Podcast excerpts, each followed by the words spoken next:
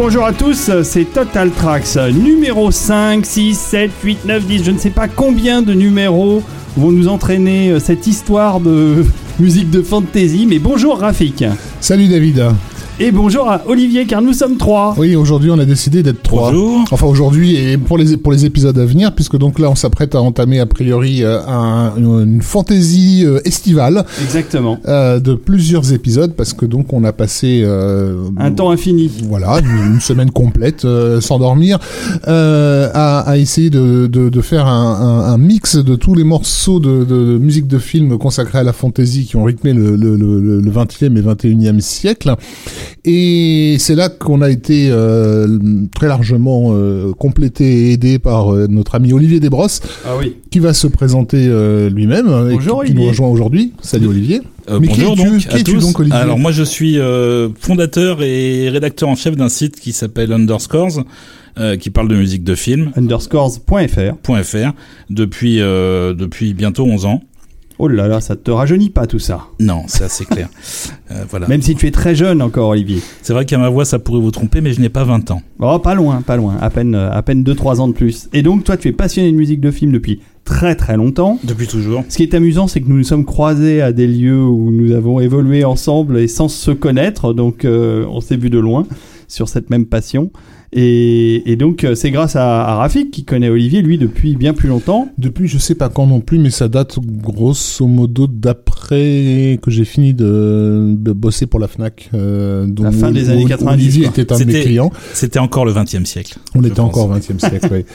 Et, et j'ai vu, euh, euh, j'ai vu Olivier évoluer de, de, de- du statut de nerd euh, compilateur euh, qui passe sa vie euh, dans les concerts de musique de film aux quatre coins du monde à faire des interviews euh, juste pour son propre plaisir qu'il ne partage avec personne. Euh, Ça va peut-être changer. et à, à- à celui d'un rédacteur en chef de, de site internet en bonne et due forme où cette fois-ci euh, il fait profiter le monde de, de, de ses rencontres et de son, et de son travail. Ouais, qu'est-ce que je disais? En tout cas, j'essaye. Bon, bah, en tout cas, c'est très très gentil de ta part d'être venu nous aider à, à faire cette liste. On est ravis de t'avoir avec nous. Euh, on est ravis de, de, de saluer aussi les, les lecteurs de underscores.fr, parce que j'imagine qu'il y en a certains qui écouteront euh, cette émission pour entendre ta douce voix et ton choix euh, très éclectique en matière de musique de film de fantasy. Car c'est le sujet d'aujourd'hui et des épisodes à venir. C'est le sujet d'aujourd'hui. C'est un genre qui a permis à pas mal de gens de découvrir la musique de film. Je crois que même on peut dire que dans le cas d'Olivier, c'est manifeste, hein, puisque il y a un titre en 1982 qui a, j'imagine, peu- beaucoup compté pour toi. Ouais, Donc, Je sais pas, je on me, va en me parler. souviens plus. c'est on va en parler. On en parlera dans l'épisode 18. Euh, mais c'est effectivement un des genres de, de, de- un des genres cinématographiques qui a euh, qui a le plus éveillé les gens à la à la à la, à la musique euh, à la musique de film. Euh, ça sera manifeste pour notre génération quand on va commencer à rentrer dans les années 80 et, et qu'on va retrouver tous ces titres Bien sûr. Mais ce, ne- ce ne furent pas les, les, les premiers. Même les gens qui ont commencé à s'intéresser à la musique de film bien avant notre naissance euh, l'ont souvent été aussi par, euh, par l'entremise de films de fantasy. La grande difficulté là-dedans a été de déterminer ce qui était le cinéma de fantasy. Et Alors, là ce, qui- où, ce qui est la fantasy tout court, parce que c'est un genre à lui, à lui tout seul, Mm. on peut dire que c'est un genre qui est apparenté à l'aventure, dans lequel il y a des éléments euh, supplémentaires qui sont des mondes fantastiques, euh, des, de, de la magie, euh, du merveilleux. En fait, c'est un peu la combinaison de tout ça qui fait qu'on retrouve des mondes de fantasy. Mais on a, on a écarté en fait tout ce qui se rattachait au fantastique. Euh, Fantastique pur et dur. Fantastique pur et dur, c'est-à-dire euh, les, les, les histoires qui se passent dans un environnement réaliste Avec dans lequel, fantômes. dans lequel apparaît un élément fantastique. Donc Mm. effectivement, les fantômes, le, le cinéma gothique, les Frankenstein et autres, tout ça ne seront pas euh, des films qu'on va qu'on va traiter. Nous, on a considéré le genre fantasy en tant que entrer dans un monde euh, Imaginaire. imaginaire, entrer dans un monde parallèle. Et le médiéval fantastique, qui est la, la- la chose la plus évidente auquel on pense quand on parle de, de fantasy. Tout à fait. Euh, mais donc, y a- Même s'il n'y a pas que ça. Mais, mais cette idée de monde était très, a été très importante pour nous permettre de, de déterminer euh, certains, certains choix. On a aussi évité de trop s'attarder sur la mythologie et notamment les, les mythologies gréco-romaines parce qu'on Parce qu'on y reviendra. on y reviendra. Il y a beaucoup de titres là-dessus. Mais déjà rien qu'en restant sur sur l'idée de je rentre, euh, mon héros rentre dans un univers euh, imaginaire ou fantastique, on avait déjà largement, largement de quoi faire. Alors évidemment, euh, vous trouverez sûrement, vous qui écoutez cette émission, euh, que c'est pas complet, qu'il manque tel ou tel film auquel vous aviez pensé et pas nous. Sachez que nous avons pensé à beaucoup de choses, mais que nous avons dû quand même arrêter un choix parce que sinon on y passait pas la semaine, mais le mois, parce que c'est vraiment très très vaste. Et ensuite, on a aussi évité de remettre dans la liste trop de films d'animation, parce Oui. que surtout après les années 2000, il y a énormément de films de fantasy ou apparentés à la fantasy, euh, avec des super musiques. On pense évidemment à Dragon par exemple de, de John Powell, mais qu'on va, qu'on va se garder pour une Pour un émission spécial. euh, ouais, anime. un spécial anime, Mm. mais ça veut pas dire qu'on a enlevé tous les films d'animation de la liste, parce qu'il y en a quelques-uns très emblématiques sur lesquels on était obligé euh, de, de, de revenir. Ou qui ne rentreront pas dans la liste des films d'animation dont on parlera plus tard. Voilà, alors euh, avant de commencer euh, cette sélection, euh, je vous rappelle que nous avons un Tipeee sur lequel vous devez nous donner de l'argent car nous sommes des crevards. Voilà, mais vous devez, c'est maintenant, C'est un ordre. Vous n'avez tout simplement plus le choix.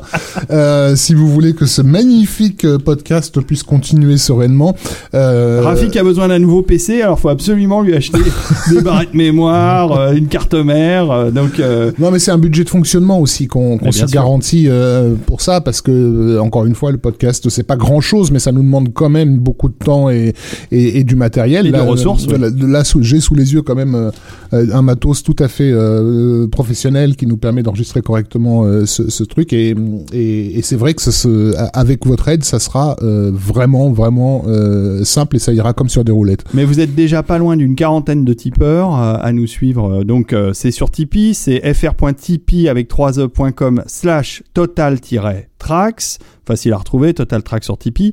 Ce qu'il y a, ce que, ce que je tenais à vous dire, c'est euh, un don, un don important d'une fois, c'est sympa. Ce qu'on aimerait, c'est créer euh, euh, une ressource qui nous permette de durer. Mmh. Et donc, même si vous ne donnez qu'un euro par mois ou deux euros par mois en fonction de vos moyens, la- l'abonnement, le fait de pouvoir nous entretenir, on va dire, entretenir le, le podcast, ça va nous aider largement à développer toute cette toute cette histoire parce qu'on a, on l'a déjà dit, hein, on a des, des, des ambitions importantes. On a, euh, des, pour, on, a, pour bon, Total Tracks. on a pas mal d'ambitions et puis surtout ça, nous- aussi ça nous permettra d'entretenir euh, avec nos tipeurs euh, je l'espère une, une relation un peu plus euh, soutenue Bien sûr. Parce qu'on aimerait bien les connaître savoir qui ils sont voilà et avoir un dialogue plus, plus régulier avec eux Alors ça c'est pour le Tipeee. Maintenant, retrouver Total Tracks en podcast, c'est très facile.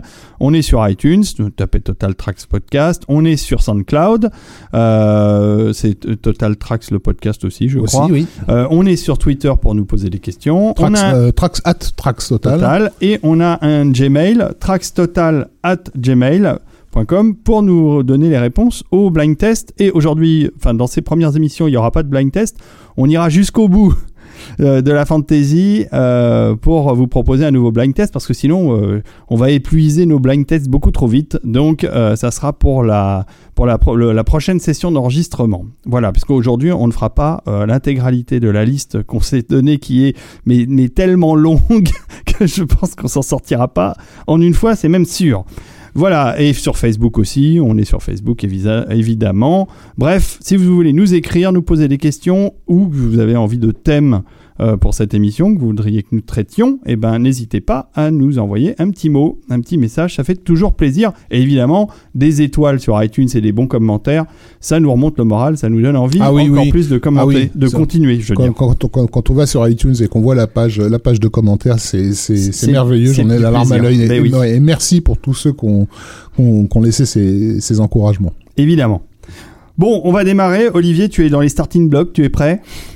Il, est- né prêt. Euh, Bah, on va démarrer euh, comme on démarre. Comme on va démarrer pratiquement chaque podcast, j'ai l'impression, à part celui sur, sur les jeux vidéo. oui, Euh, oui parce qu'il faisait voilà, pas. parce qu'on va, on, on va retrouver d'emblée euh, des noms que, que, que ceux qui nous suivent depuis le début ont déjà euh, largement euh, entendus. Parce que si on, on a décidé de démarrer à une date euh, précise, qui est l'année 1935, euh, avec un, un, un nom euh, que, que- dans, duquel on vous a beaucoup parlé, euh, notamment dans notre épisode sur Oui. Euh, qui est celui de Korngold. Irish Wolfgang Korngold. Euh, Mais c'est normal parce que quelque part, l'aventure, la fantasy, euh, c'est quand même très proche. hein. C'est des éléments d'univers qui sont différents, mais on est dans les mêmes mécaniques, on va dire, scénaristiques. Euh, dans les mêmes personnages flamboyants et aussi dans des thématiques euh, euh, très très comment dire poète poète. Moi j'aime bien le terme poète poète. Mais ce qui est intéressant avec avec Korngold, c'est co- comment il a créé les bases de, à mon avis, de la musique euh, fantasy presque euh, par accident, presque par hasard, Euh, puisque en 1935, en fait, ce qui se passe, c'est que le grand producteur et metteur en scène de théâtre Max Reinhardt, qui était une, qui est une gloire dans l'Europe de l'époque et, dont la gloire a atteint les États-Unis. Euh, reprend euh, des représentations sur scène euh, de, de, de, de certains succès, et notamment euh, du Songe d'une nuit d'été, euh, qui va jouer euh, au Hollywood Bowl. Euh, le Songe d'une nuit d'été, donc, qui est euh, entièrement basé sur les compositions de Félix Mendelssohn. Euh, et, et à l'époque, la Warner euh, lui lui met le grappin dessus. Je crois qu'on est en 1932. Il va falloir beaucoup de tractations avant que Max Reinhardt se se laisse aller, se décide, parce qu'en gros, il n'a pas jamais franchi le pas du, du cinéma ouvertement. Il a, il a des films qui lui sont attribués euh, auparavant, me disait, euh, me disait Olivier, mais je ne pense pas que ce sont des films qu'il a mis en scène comme il a mis en scène euh, le, le Songe d'une nuit d'été. Ça va être une énorme production. Euh, pour, la, pour la Warner, une production à enjeu, euh, puisqu'elle va mettre dessus euh, toutes ces stars sous, euh, sous contrat Bah qui oui. vont de, de, de Mickey Rooney à, à, à Olivia de Havilland, à euh, James Cagney, euh, etc. Enfin, le, le, faut voir le casting du, du, du film, c'est un who's who de l'époque. Euh, un chèque en blanc, donc, pour euh, pour adapter de, de avec les, les, les moyens technologiques de- du cinéma de l'époque, c'est-à-dire effets spéciaux, décors, et, etc. Euh, quelque chose qui, qui relève de la féerie euh, de la féerie musicale qu'il a pu euh, qu'il a pu créer sur scène. Or euh, très vite. Euh, euh, Reinhardt euh, se, se rend compte que la musique de Mendelssohn qu'il a utilisée sur scène ne sera pas suffisante par rapport à ce qu'il euh, souhaite faire de, de ce film-là. Et c'est lui qui va prendre la, donc la liberté, parce qu'il a, il a un chèque en blanc, euh, de contacter en Autriche euh, son compatriote euh, Heinrich Wolfgang Korngold, qui à l'époque donc est un, un, un compositeur classique de scène, Mhm. comme on l'a dit dans, dans le premier épisode, euh, de considéré comme un génie, notamment par des gens comme Gustave Mahler et autres. Il bénéficie d'une énorme euh, comment dire, euh, d'un énorme prestige dans son pays euh, et d'une énorme présence. Euh, en gros, il va lui envoyer un SOS en lui disant j'ai absolument besoin de toi. Euh, Pas pour- un SMS, hein, Voilà. à l'époque un SOS pour lui euh, non mais pour le coup un télégramme pour lui dire j'ai absolument besoin de toi pour retravailler ça euh, viens me rejoindre à Hollywood euh, pour un travail qui au départ doit euh, compter dans les six semaines en fait.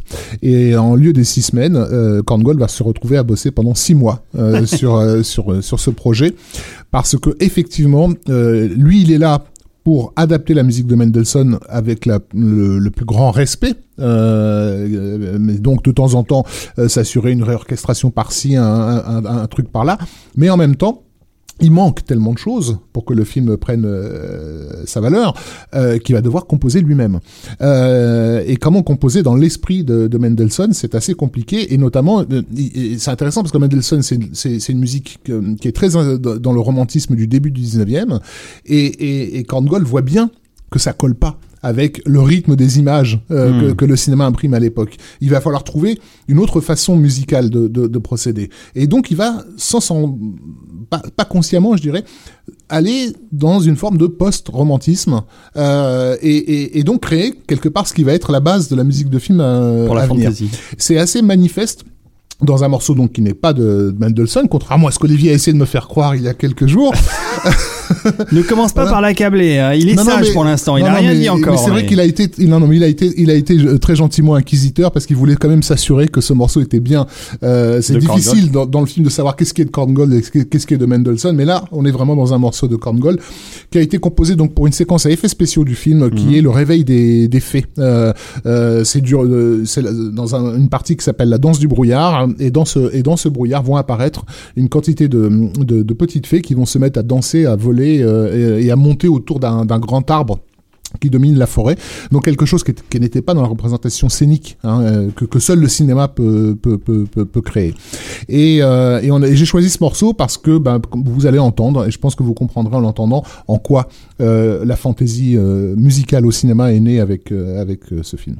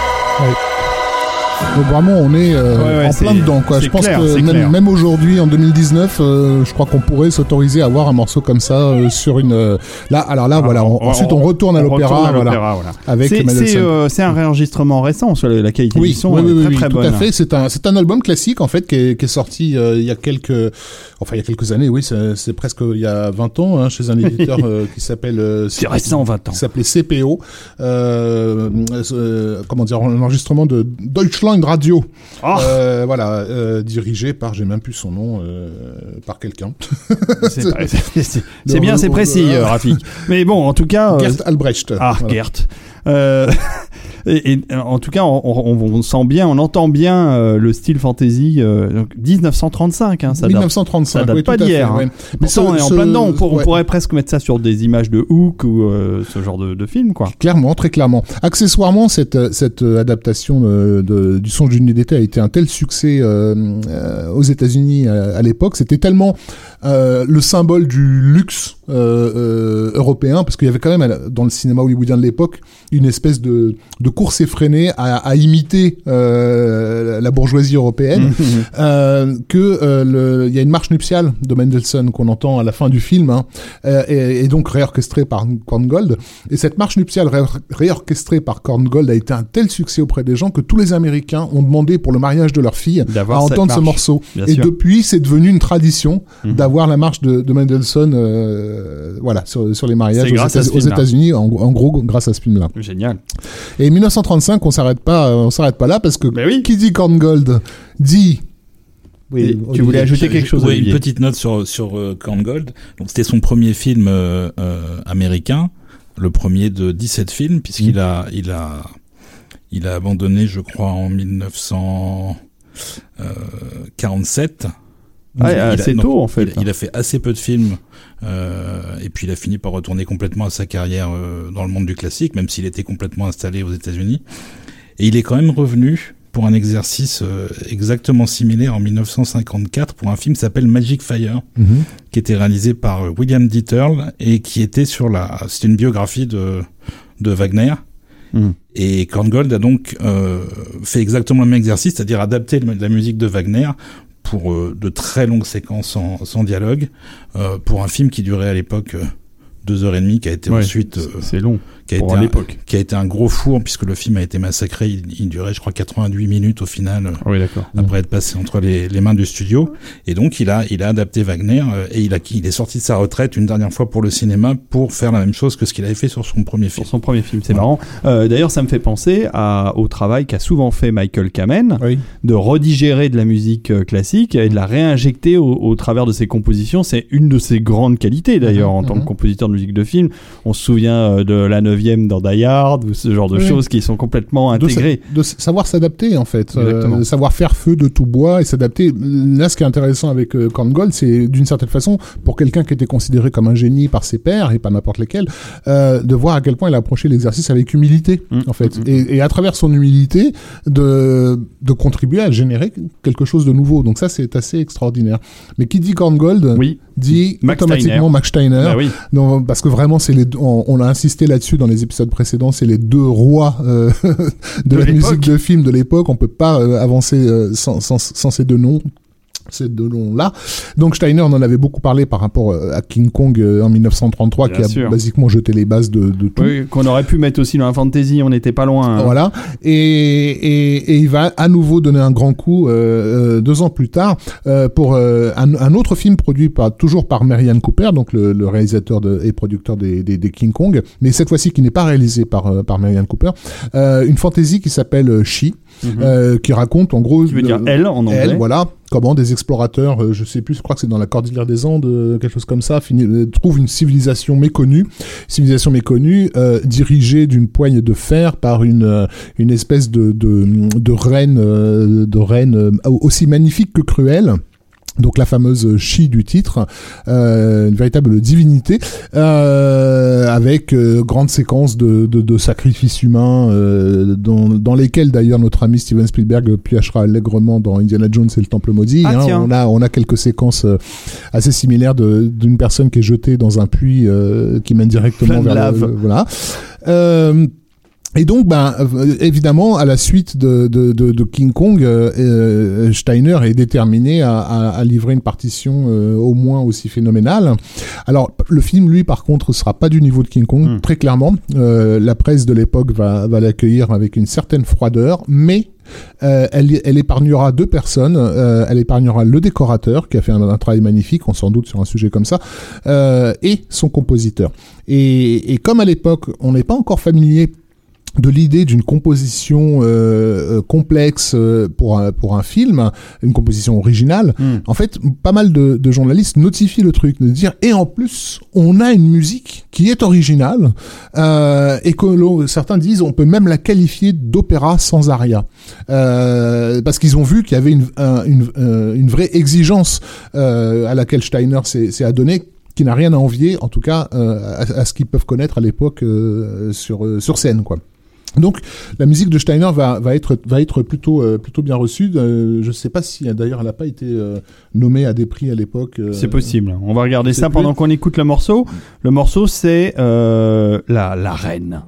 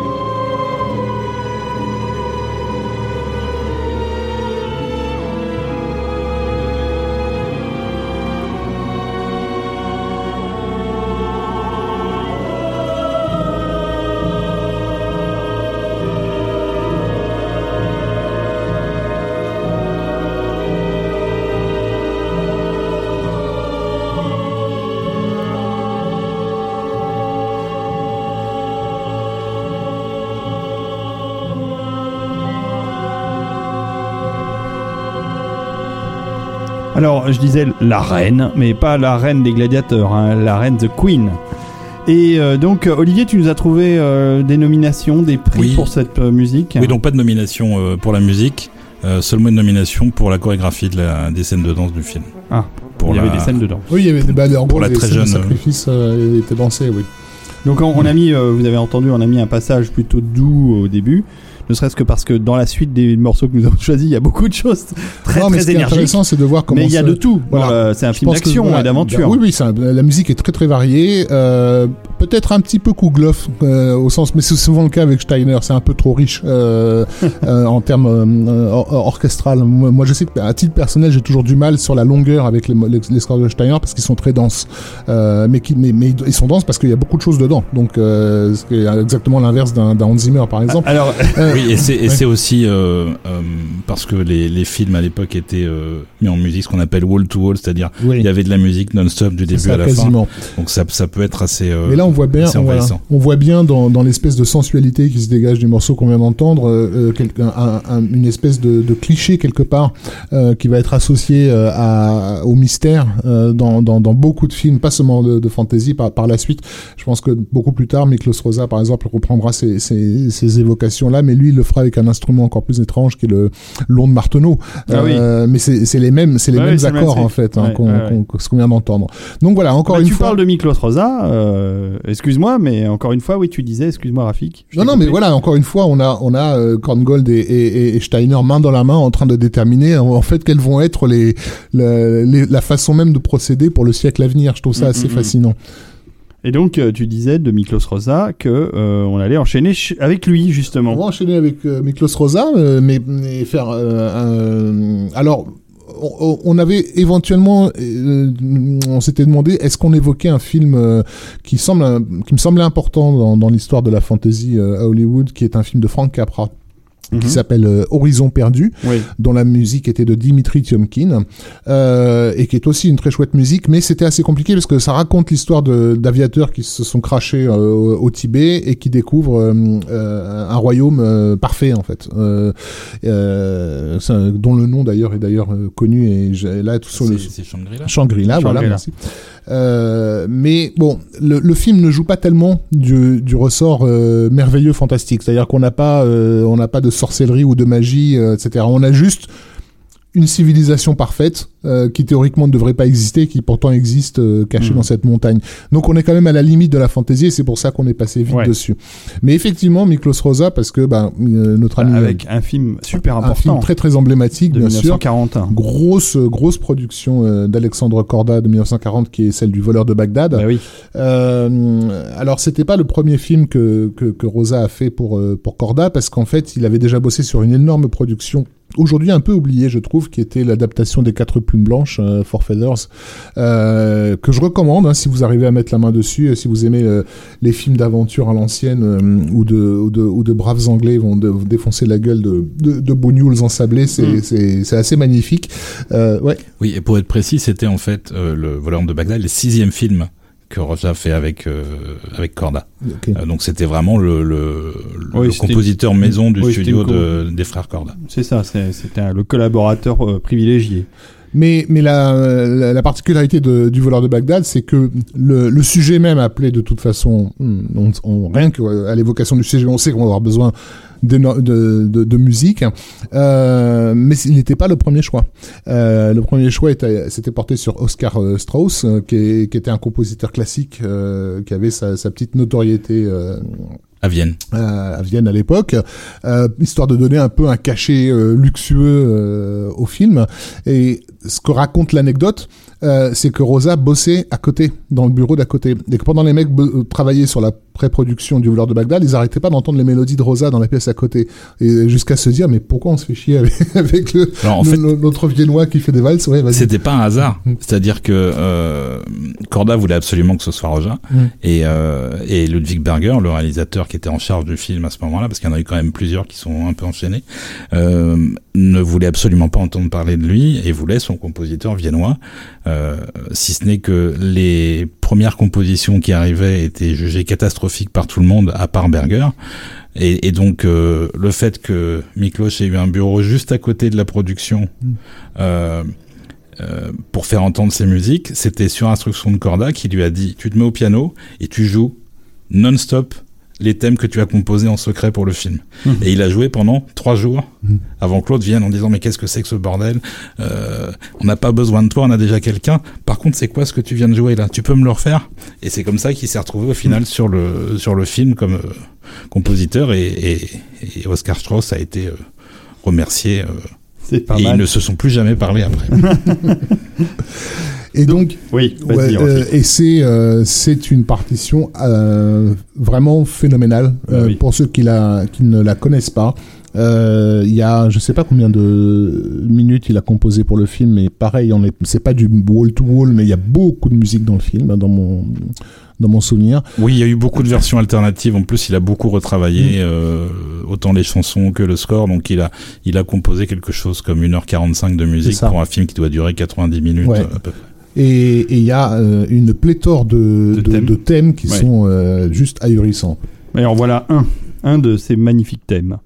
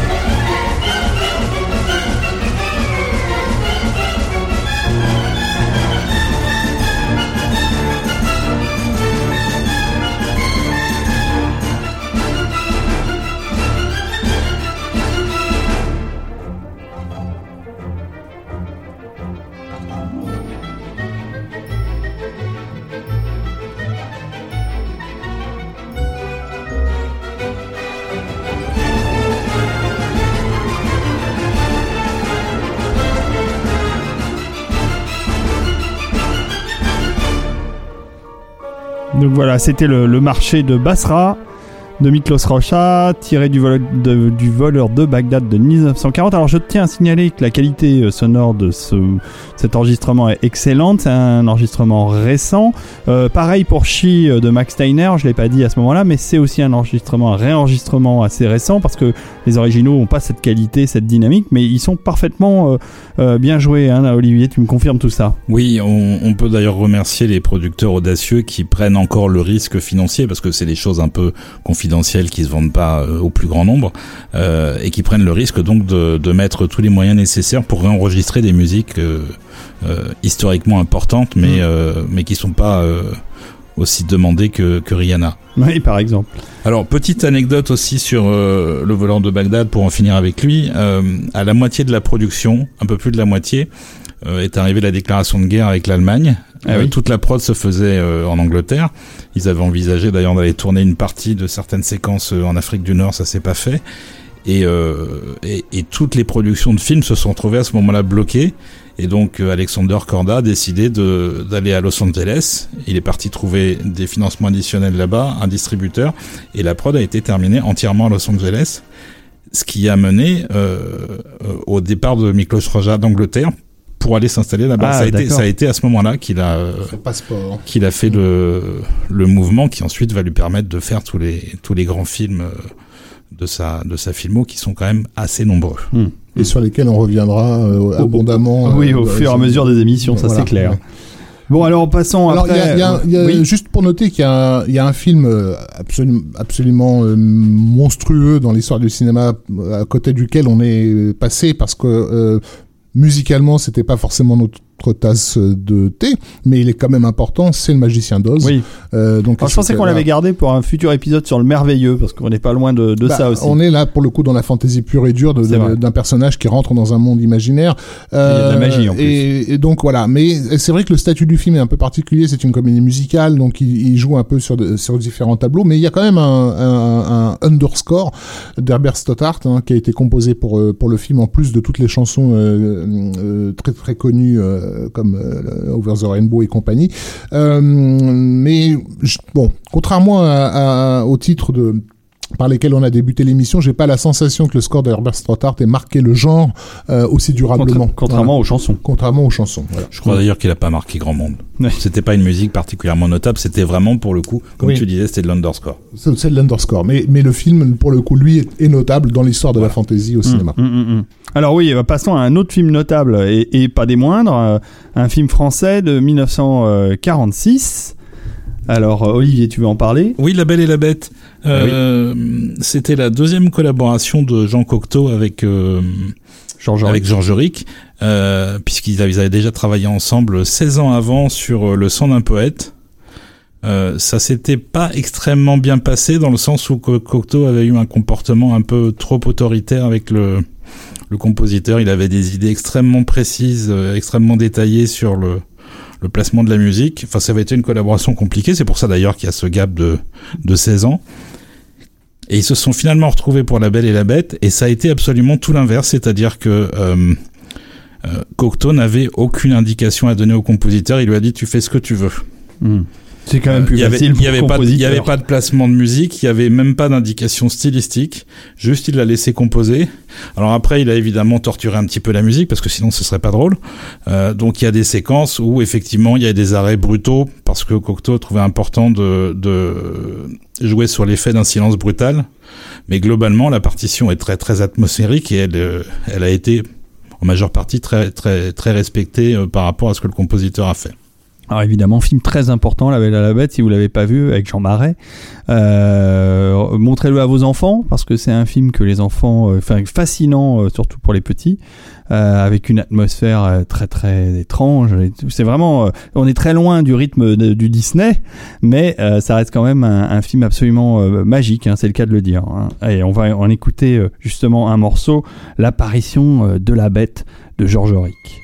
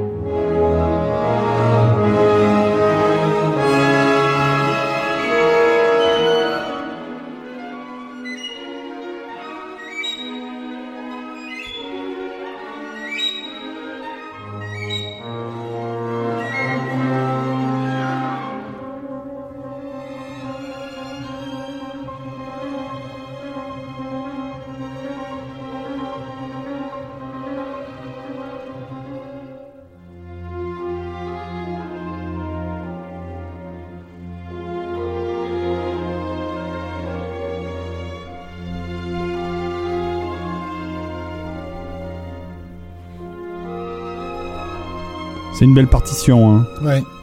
Encore une fois, rejoué, c'est pas la musique d'époque. Oui, c'est encore un, un réenregistrement euh, qui est sorti il y a déjà un certain temps, une, Oui. quinzaine d'années facilement, euh, chez Naxos.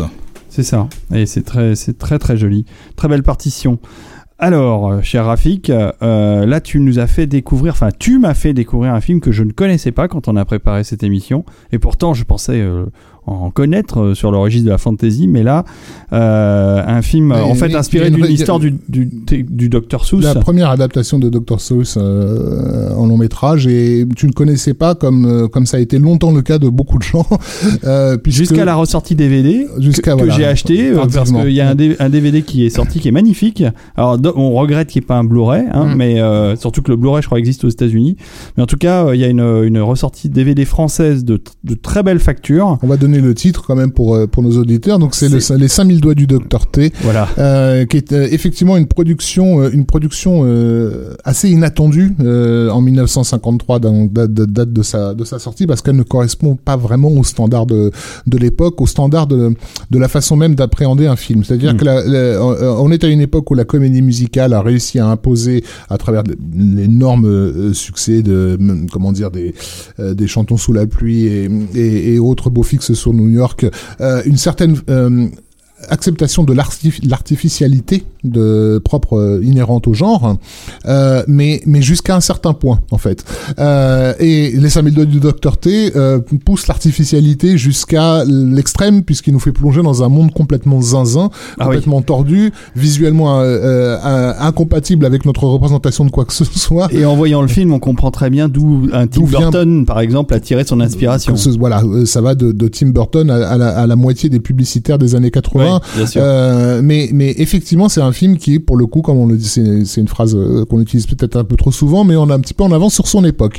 Euh, donc c'est voilà l'histoire d'un enfant qui euh, qui est obligé de prendre des cours de piano, qui déteste ça et qui en gros va faire un rêve, cauchemar. On ne sait pas si c'est vrai ce qui lui arrive ou pas, mais en gros il va se retrouver prisonnier d'un monde d'un monde souterrain où sont où les enfants sont sont kidnappés. Donc on leur met sur la tête une espèce de casquette avec euh, avec une grosse main dessus euh, et euh, ils sont kidnappés par un, mystérieux docteur T qui qui a construit le plus grand le grand piano au monde et qui veut faire des enfants esclaves pour pour jouer perpétuellement de son de son piano géant. Ce qui en gros tout le film est une excuse pour une série de de numéros euh, chantés euh, et, et dansés euh, dans des décors complètement euh, complètement tarés puisqu'on est dans, dans les rêves d'un D'un petit garçon. petit garçon. Ouais. Euh, si vous avez vu les pubs euh, Kodak de Jean-Paul Goud dans les années C'est 80, basiquement c'est du c'est du Dr T quoi. Euh, et donc euh, on va faire appel à, à- à l'époque à un ancien collaborateur euh, de Max Reinhardt, dont Ouais. on parlait tout à l'heure, euh, qui est le, le compositeur Friedrich Hollander. Euh, dont tu nous avais déjà parlé. Non, Non, je- pas encore Pas, pas, pas, pas de lui, euh, mais euh, ou alors peut-être, je me souviens plus. Mais en tout cas, euh, C'est un nom qui me dit quelque chose. Mais enfin, bon, on a vu passer tellement de noms de compositeurs dans ce. Hollander, voilà, préparations Hollander, il, travaillait surtout pour, euh, pour, pour, pour la scène. Il, il a composé surtout beaucoup de chansons. Euh, il a engagé au départ prioritairement pour, les, pour, pour, pour, pour faire des chansons pour, euh, pour le Dr T. Mais, mais il a déjà, il a déjà tâté de la, de la musique de film et du score pur et dur, notamment avec un, un, un, un western aussi un peu particulier avec, euh, avec Marlène Dietrich qui s'appelait euh, Destroy Rise Again. Euh, et, mais je crois qu'Olivier avait quelque chose. Une anecdote sur le à Dr. Sur- Sur Hollander. Pas vraiment sur le Dr T, mais en fait, euh, euh, oui, il est, il est assez peu connu parce qu'il a, fi- il a fait finalement assez peu de films Ouais. euh, comme compositeur euh, de, de la musique originale. Euh, son, son, son autre, euh, disons, euh, score connu, c'est celui de Sabrina, Mm. Oui, le film avec Audrey Hepburn. magnifique. Mais c'est clairement euh, le Dr T dont il était euh, absolument le plus fier. Et il a ensuite quitté Hollywood pour retourner euh, à Berlin euh, pour Ouais. reprendre une carrière euh, comme comme Korngold l'avait fait dans, le, dans le monde du classique. Euh, mais il était très très heureux de ce qu'il avait fait parce qu'il avait pu dépasser euh, toutes les limites qui étaient permises à Hollywood à l'époque. Donc, comme tu l'as dit tout à l'heure, euh, David, euh, enfin, le, le film va être super mal accueilli. Co- Encore une fois, il correspond absolument pas aux standards Ouais. de l'époque. Euh, Durant la première du film, euh, dès les 15 premières minutes, il y a déjà la moitié de la salle qui est, qui est sortie. Euh, et- Super. Et, et- et dans cette moitié, c'est les gens qui ont financé le film. hein. Ouais, super. Donc son, sa, sa carrière va être cataclysmique, il va être vraiment complètement oublié, on le verra très rarement à la télévision américaine, etc. Et donc effectivement, il va falloir attendre. Ça sera le secret le mieux gardé dans le monde de la pub en, en partie. Et donc il faudra attendre effectivement la fin des années 80, début des années 90 pour que timidement il revienne à la surface, justement par l'entremise de gens comme Tim Burton, par l'entremise de gens comme Jean-Paul Goud et tout, dont certains n'hésiteront pas à citer euh, le film ouvertement comme référence. Et bien sûr, avec euh, euh, la façon avec laquelle Hollywood a, fait une OPA sur tout ce qui était Dr. Seuss, labellisé Dr. Seuss depuis, bah, du coup, bah, lorsque les gens se demandent régulièrement mais quelle était au fait la première adaptation, bah, ils tombent sur ce film complètement barré. Complètement barré parce qu'il y a aussi des passages un petit peu bizarres et gênants. Ah, tu m'étonnes. Euh, comme souvent chez, chez Seuss, mais mise en scène de cette façon-là, surtout dans les années 50, c'est ça, ça. Et, et notamment euh, des, des, des, des moments où on n'est pas loin de, de- du, du fantasme sadomaso pur et dur, hein, avec euh, des, des, grands blacks cagoulés qui embarquent les gamins dans des ascenseurs sordides et tout. Enfin, il y a des choses très très cheloues dans dans dans dans, dans le Ah, film. mais c'est à voir, hein, c'est à voir. Moi, ça m'a beaucoup intrigué quand tu m'en as parlé. J'ai vu, c'est oui, en effet, c'est très, c'est très mais surprenant. voilà, écoutons-nous un petit morceau vite fait. Alors, un morceau qui a ça, tout à, tout à fait sa place dans notre liste fantasy parce que euh, bah, la scène est une scène de, de combat, de danse euh, et d'hypnose. C'est Mm. assez étrange. Euh, c'est très gesticulant. euh, dans un univers évidemment très coloré, euh, Voilà, très, deux, très deux- fantastique. voilà, deux hommes face à face, voilà, qui se, qui se combattent par la danse. ouais, Et ça. la musique Mm. utilise un instrument qu'on retrouvera dans plusieurs, euh, chez plusieurs compositeurs. C'est une sorte de si musical ou de, je sais pas si c'est électronique. C'est c'est le thérémine. C'est le le thérémine là, ouais. bah, parce qu'ils ont tous un peu le même son, euh, ça dépend de la manière dont ils sont utilisés. Et donc on retrouvera le. C'est- C'était loin d'être la, la première utilisation du thérémine. Ça, Mais- ça- mais c'est ça pas a- la Ça dernière. a débuté dans les années 40, Ouais. mais c'est loin d'être la dernière. Et surtout, c'est certainement pas la dernière fois qu'on va vous en parler, parce que dans la fantasy, c'est un, instrument qui revient Qui assez souvent. Ouais, Je voulais exactement. juste, euh, ouais, juste euh, préciser que, que le film est euh, la musique, pardon, euh, les chansons sont nominées aux Oscars euh, de l'année suivante. Tout à fait. Le duel hypnotique. Abracadibricadabricadillicar. T-E-R-W-I-L-L illicar. Alors là,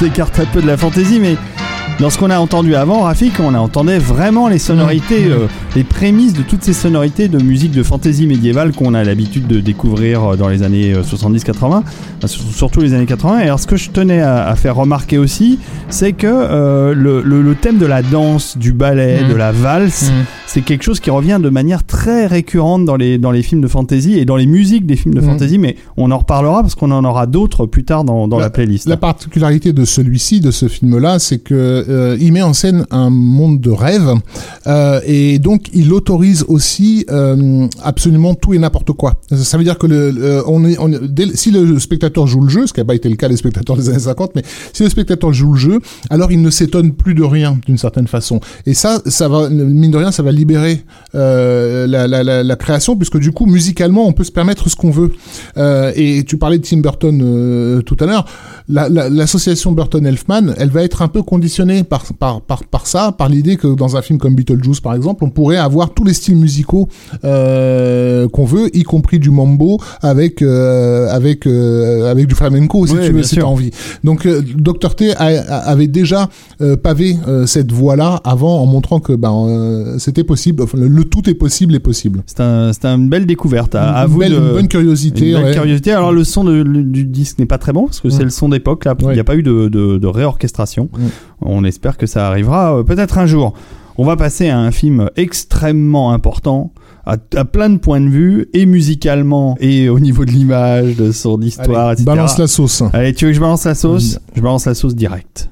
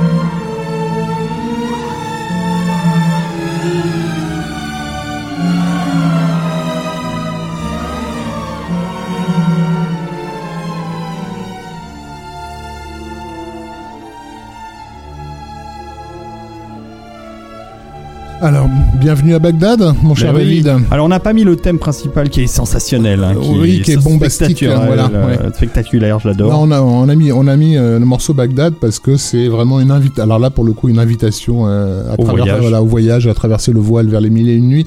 Euh, il s'agit donc de, de, de- des sept- du septième voyage de Sinbad. Un réenregistrement remarquable.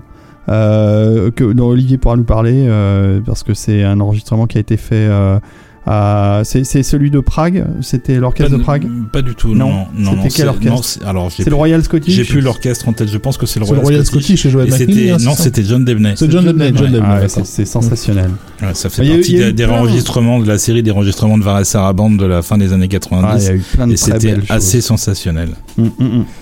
Donc voilà, Bagdad, les- le septième voyage de Simba de Bernard Herrmann. Alors ça, pour moi déjà, c'est un film, euh, c'est un de mes films préférés. Hein. C'est tout, c'est- c'est tout simple, mais et qui fonctionne encore sur Voilà. les gamins. Euh, je l'ai diffusé euh, dans le ciné-club euh, parce que mon fils a un ciné-club lequel il invite ses copains ciné-club d'école. personnel. Un ciné-club personnel, cool. tout à fait. C'est d'où l'intérêt d'avoir home cinéma à la maison. Euh, et et, j'ai- et je me suis dit, je, je me suis dit, est-ce qu'on tente ou pas euh, pour des mômes nés au 21e siècle? Et j'ai comme j'ai tenté et j'ai été très très satisfait du Oui, je, te résultat. rassure, je te rassure, Ouais. mes filles aussi. Ils hein, ont été scotchés pendant pendant pendant tout le film. Euh, donc le septième euh, voyage de, de de Sinbad réalisé par euh, Nathan Juran euh, avec une musique de Bernard Herrmann qui est donc euh, Bernard Herrmann surtout connu évidemment pour ses collaborations euh, une- d'une part avec Orson Welles et ensuite avec Alfred Hitchcock, mais qui s'est aussi distingué par un, un, un, un appétit, une appétence pour le cinéma fantastique, pour lequel il a livré des, des- une quantité euh, très importante de chefs-d'œuvre. On y reviendra quand on fera des épisodes euh, sur la SF, euh, Ouais. etc. Parce que bon, il est, on le retrouve un peu partout. Euh, Je tenais à signaler qu'il y avait un coffret Rea Reozon qui est ressorti chez Sidonis il y a quelques semaines. Oui. Avec euh, le septième voyage de Simbad, le voyage de, fantastique de Simbad, pardon, et Simbad et l'œil du tigre, qui sont les trois plus connus. hein. mhm. et les trois sur lesquels Rea Reozon a fait un travail euh, absolument remarquable. Le septième voyage étant mon préféré hein, de, de tous. Pas le préféré de tout le monde. Euh, mais mais c'est quand même intéressant déjà d'avoir des belles éditions euh, remasterisées de tout ça et euh, de pouvoir redécouvrir euh, même les deux autres films qui sont intéressants. Le, coffret est pas hors de prix, dans les 39 euros je crois. Donc pour avoir ces trois films, c'est pas une mauvaise affaire. Euh, surtout que c'est vraiment des films à garder. Euh, je reviens à la musique. Euh, Il y, a, y, a, y a plein de thèmes formidables. oui. Et il y a surtout euh, le thème Déjà, alors c'est la, la fameuse. Il y a eu une vraie collaboration euh, Harryhausen Herman, c'est-à-dire que les, les, les productions Charles Schneer de, de, de, de l'époque, euh, on, euh, je sais pas si vraiment euh, les gens allaient voir euh, une, un, une- un film produit par Charles Schneer ou s'ils allaient voir l'acteur Kevin Matthews dans, dans le rôle de Sinbad. Je pense que le public allait déjà à l'époque voir Harryhausen Ouais. et entendre euh, Bernard Herrmann. Et pourtant, Mm. euh, Harryhausen ne voulait pas de, de Bernard Herrmann. Il Alors, voulait Max Steiner. Oui. ou Miklos Roja. Euh, il a jamais eu le premier, il a eu le second sur le troisième. si Sur le- Golden Voyage, sur Le deuxième ou troisième Mm. C'est le troisième Golden Voyage le deuxième, deuxième. Euh, il Non, voulait- c'est le troisième, t'as raison. C'est troisième. fantastique qui est le Ouais. deuxième. et, euh, et il voulait absolument pas de Herman. Et Herman en plus n'était pas très chaud Ah, c'est marrant. parce qu'Herman était un compositeur à l'époque de films euh, entre guillemets un peu plus sérieux. Il avait quand même fait Citizen Kane, il avait euh, pas encore travaillé pour Hitchcock, mais euh, ça c'était en train d'arriver et, euh, et il hésitait un peu à aller dans le film de genre, qui était un truc qui était quand même pas très bien considéré par euh, par disons Oui, euh, clairement pas même. Hmm. euh, les gros ponts d'Hollywood. Et, euh, et c'est et c'est Charles Schneer qui l'a convaincu de venir. Et, il a pas eu tort. Donc il a pas il a pas eu tort. Et est-ce qu'on connaît les termes par lesquels il a convaincu de venir? Parce que moi, il y a quelque chose qui rétrospectivement apparaît évident quand on écoute les musiques d'Herman pour ces films-là, c'est à quel point il a pu se permettre d'expérimenter dans tous les sens. C'est exa- Euh, exactement ça, je pense. ça, hein. Et quand on écoute Simbad, d'ailleurs, on se rend compte que dans la première partie du film, il y a encore une approche un petit peu conventionnelle, très mille et une nuits pour le Mhm. coup, Comme on se euh, qui est, qui est magnifiquement euh, écrit et orchestré, mais euh, mais on tombe pas encore dans le l'aspect expérimental qui apparaît dans la deuxième moitié du film et qui apparaîtra ensuite dans tous les films euh, de, Mmh, de genre que qu'Herman va mettre en musique, euh, qui est une espèce de page vierge où il peut absolument expérimenter, essayer tout ce qu'il veut euh, sans qu'on le vienne lui dire ça va déranger le public. Hmm. Hmm. Euh, parce que c'est un public dont on ne tient pas tellement compte quand on fait des films de ce genre-là à l'époque, et donc euh, et donc oui, il a il a trouvé le terrain de jeu idéal en fait. Mhm. Et ça va donc se manifester dans une séquence euh, devenue Culte. célèbre, voilà, voilà, qui est le, le duel avec le avec le squelette. qui sera les prémices de la séquence avec euh, Voilà. Jason et les Argonautes avec plusieurs squelettes. En fait, euh, Herman, euh, non pas- pardon, euh, Ray Harryhausen a, a testé son système d'animation image par image de squelettes sur cette idée-là dans le septième voyage de Simbad et il va pouvoir l'exprimer pleinement euh, dans Jason et les Argonautes où il y aura pas un mais je sais plus euh, Une sept ou Sept huit ou huit, oui. squelettes. Enfin c'est un record d'ailleurs. Euh, et, et mais ça donne quand même pour euh, le septième voyage de Simbad non seulement une séquence sensationnelle mais en plus une musique avec un instrument tout à fait particulier dont tu nous parleras juste après Olivier.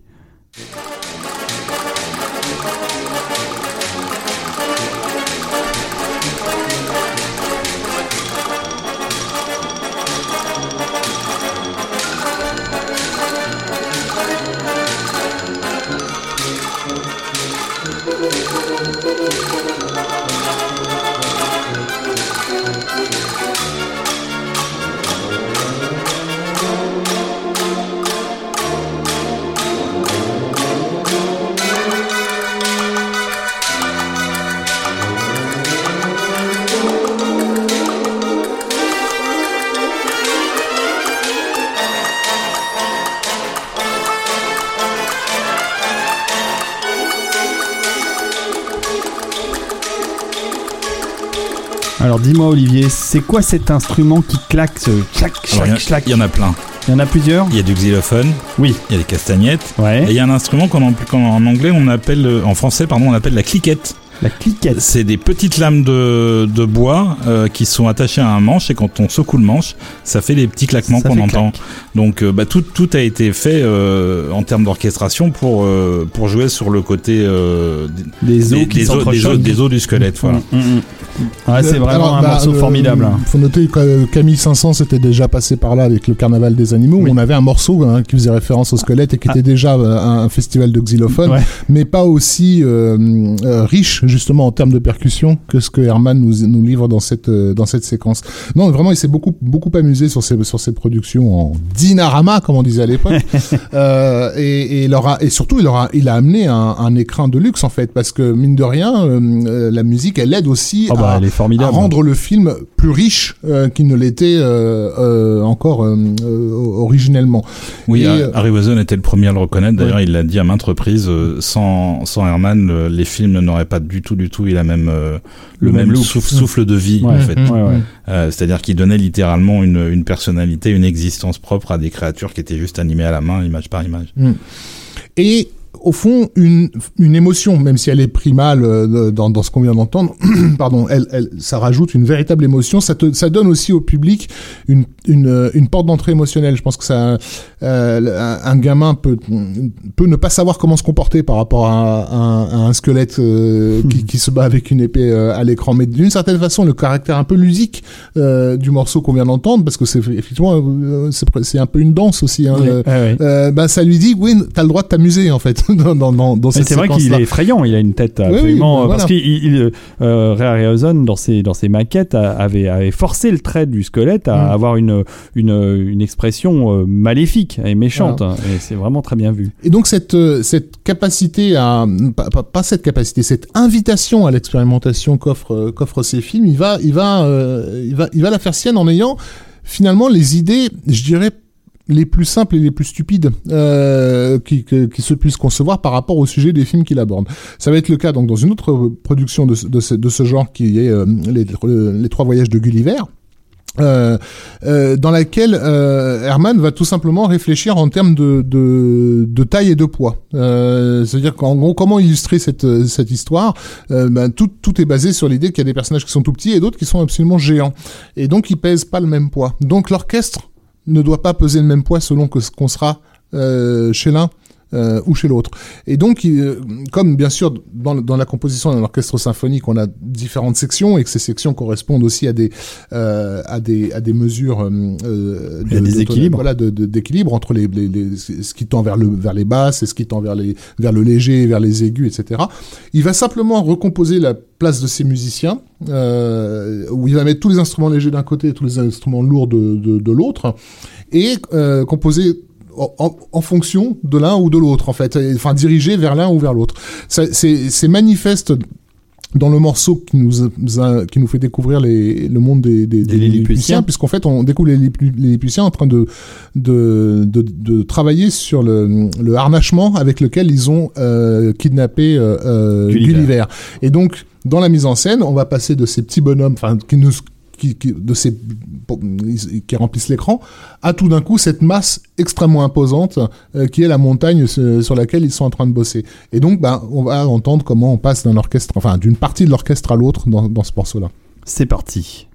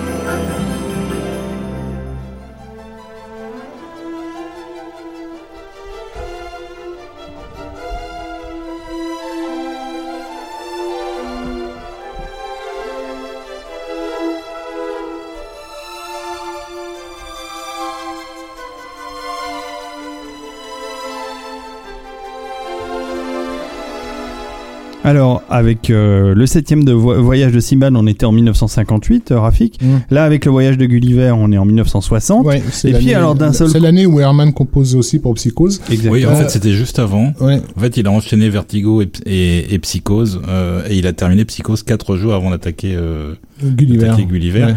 Et euh, Et, et Psychose était entièrement composé d'une section de l'orchestre, c'est-à-dire qu'il avait décidé sur Psychose de ne pas utiliser euh, tout un tas d'instruments pour privilégier les instruments à cordes. euh, et il y avait absolument rien d'autre que des voilà, cordes. ouais. Euh, et c'est quelque chose qui va reproduire euh, même sur des morceaux euh, isolés au sein d'un film où il va il va prendre simplement une section de cuivre ou une section de bois euh, pour euh, pour le plaisir d'ex- d'expérimenter mais aussi parce que ça correspond aux besoins du film et que et qu'il avait aucun mal à oser ce genre de choses. Mm. et c'est vrai que plus on avance dans la carrière d'Herman et plus il expérimente Ouais, euh, ce qui a fini par le par le griller en fait euh, auprès des en tout cas des, des gros studios puisque euh, il devenait complètement incontrôlable euh, il, avait en plus un caractère assez Assez trempé. assez assez trempé c'est une manière gentille de le dire. Et et donc il il se laissait pas du tout faire. Et ça a fini par le contraindre à quitter Hollywood pour aller s'installer au en Angleterre euh, Mm. de nouveau. Juste euh, à noter que le morceau qu'on a qu'on a entendu, donc euh, euh, la, la, la, la structure du morceau euh, et notamment euh, no- notamment cette espèce de marche, de de marche, progressive euh, renvoie à un autre morceau que Herman avait composé pour un film aussi fantastique, euh, enfin semi-fantastique et gothique qui s'appelait Tous les biens de la terre. Euh, en anglais, c'était The Devil and Daniel Webster, euh, dans lequel il y avait une scène de luge. euh, de traîneau, euh, enfin tiré à cheval, tu sais, euh, dans lequel on entendait les mêmes cloches, Ah oui, euh, les mêmes glissements, Euh, mais c'était orchestré différemment, c'était orchestré de façon beaucoup plus riche. Alors que là, sur Gulliver, il sépare encore une fois de, de cette richesse le, les aigus et les graves pour pour pour faire pour faire court quoi. Ouais, et pour en finir avec Gulliver, euh, Herman était un, fan absolu de la musique euh, classique du XVIIIe siècle. Mm. C'était un peu une obsession chez lui. Et, euh, et le fait qu'il ait eu à arranger un certain nombre de, Oui. de morceaux euh, de musique un petit peu musique de cour, musique royale, euh, à la fois pompeuse, un peu ridicule euh, pour euh, les Lilliputiens, euh, a été aussi un, un moteur majeur de- du fait qu'il Mm. ait, qu'il ait absolument voulu faire ce film. À tel point d'ailleurs, mais ça, je pense qu'on en parlera dans une autre- peut-être dans une autre émission, euh, qui est un morceau de, du voyage de Gulliver qui fait tellement musique classique euh, que euh, adolescent, je me marrais de le voir utilisé dans des à la télévision pour illustrer. euh, Ah oui. de la musique de cours euh, euh, du XVIIIe siècle, alors que je savais que c'était une composition de Bernard Herrmann. C'est marrant ça. Bon, alors les années 60 euh, pour nous n'ont pas été euh, très fructueuses dans musique de films de fantasy. Alors évidemment, il y a l'aventure, il y a plein de choses qui sont connexes à la fantasy ou des thèmes qu'on veut pas aborder comme la mythologie, Mm. etc., etc. Il y a eu beaucoup de films mythologiques ou gréco-romains dans les années 60. Et on, va directement euh, faire un bond euh, jusqu'aux années 70, mais pas forcément avec de la musique euh, de film. Euh, explique-nous, explique-nous.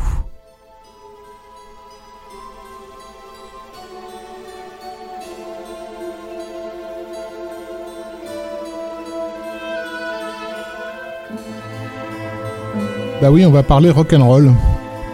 En fait, Euh, il y a, il y a, il y a euh, dans les années euh, 60 une, euh, une espèce de petite révolution culturelle, on va dire, qui, euh, secoue le, monde, le monde occidental.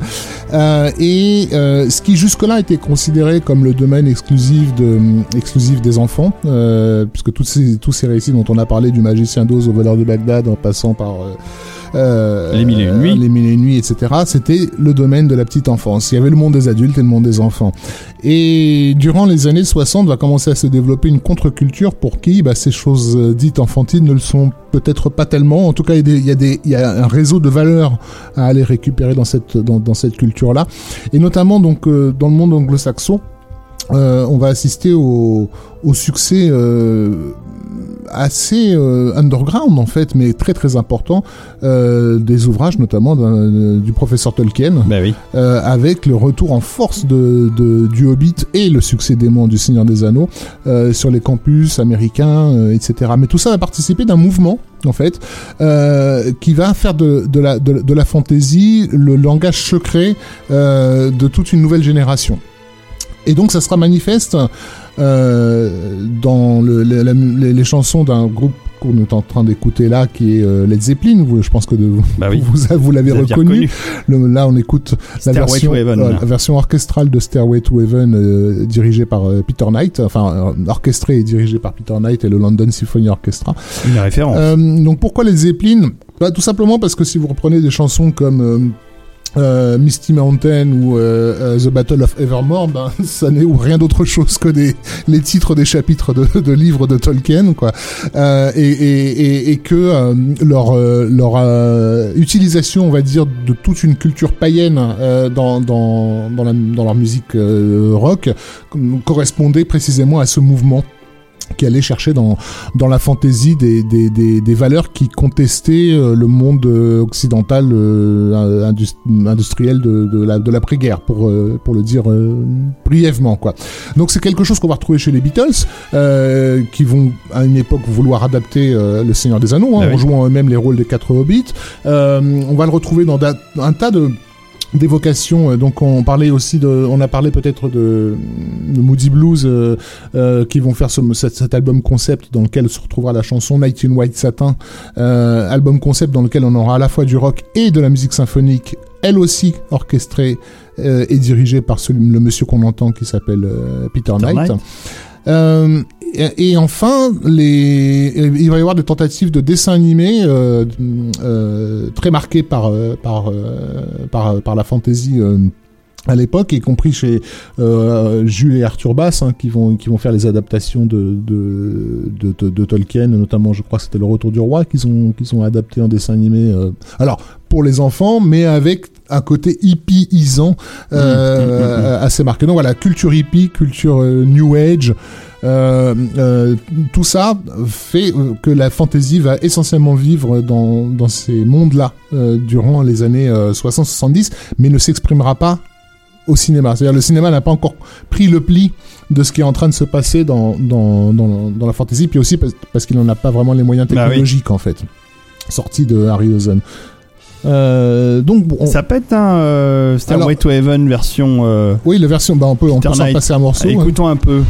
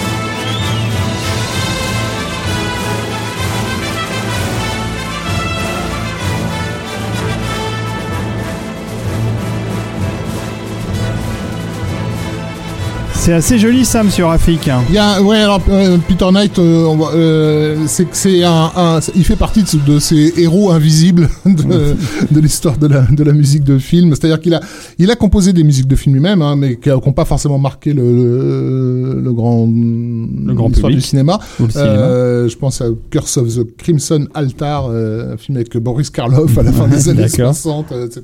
Il a bossé beaucoup à la télévision, à la radio. euh, ça, il fait partie. euh, En Angleterre, il y a une grosse demande pour ces gars qui sont capables de d'arranger, euh, de, de, diriger, euh, etc. Euh, mais mais par contre, là où il va vraiment briller ensuite, c'est en tant qu'orchestrateur pour des compositeurs de, de musique de film. Et notamment, il y a deux noms pour lesquels je pense qu'il a été très important parce que lorsqu'il a bossé avec eux, il a vraiment presque changé leur façon de composer. Et on y reviendra. C'est Philippe Sard Mhm. et, euh, et, et pour la guerre du feu notamment et euh, Trevor Jones dont Ouais. on parlera On va reparler. euh, sous peu. Euh, donc voilà, Peter Knight, euh, c'est du coup il est difficile à suivre parce que pour euh, là en l'occurrence euh, ce morceau-là je l'ai trouvé sur un un album compile de chansons euh, d'amour, euh, le genre de- d'album, euh, tu sais, à, à, à un euro que t'achètes, Mais- que je trouve dans les brocantes et que personne n'achète. Euh, Voilà, mais- on va quand même vous dire ce que c'est parce que je, je reconnais qu'ils vont vouloir l'acheter. Ça s'appelle Love Classics. Euh, c'est quand même interprété par le London Symphony Orchestra euh, et c'est sorti. euh, Il y a un moment, mais on le trouve d'occasion. Il y a un moment C'est un disque qui a, qui a une, chez une vingtaine, Telstar. une vingtaine d'années au moins. ça si ça a au moins plus. une vingtaine d'années ou voire un peu plus. Et, et- mais il a été euh, régulièrement réédité, et peut-être même pas dans les versions euh, complètes, parce que ça c'est une version 2 CD. Et il y a peut-être une version un seul CD des meilleurs morceaux, et je pense que celui-là est forcément dedans, parce que c'est un des meilleurs morceaux Mm. de ce double album. Voilà, mais c'était quand même pour noter que euh, l'histoire du, du rock, euh, et notamment durant les années 70, a eu, a eu sa place, a vraiment compté dans ce qui va, dans la, dans ce qui va être la renaissance de, de, De la de la fantasy, que ce soit au cinéma et musicalement. Mm, mm, mm. euh, dans les années 80. Donc effectivement, on n'a pas de titre de film marquant euh, pour nous. en tout cas, non, on aurait pu euh, trouver, mais mais encore Voilà. une fois, c'était pas. euh, Enfin, il y a tellement, il y avait tellement d'autres choses à Voilà. faire après. Mais il se passe, il se passe beaucoup de choses. euh, Et encore une fois, j'invite les gens à aller réécouter euh, sur YouTube ou ailleurs l'intégrale euh, de la chanson Night in White Satin, qui donc doit durer dans les 10 minutes, euh, qui est donc euh, composée d'énormément de musique orchestrale de Peter Knight pour réaliser à quel point euh, le- la fantasy s'est prolongée euh, euh, dans dans le monde du rock durant ces années-là. Oui, d'ailleurs, c'est un lien qui est toujours bien vivant. Oui.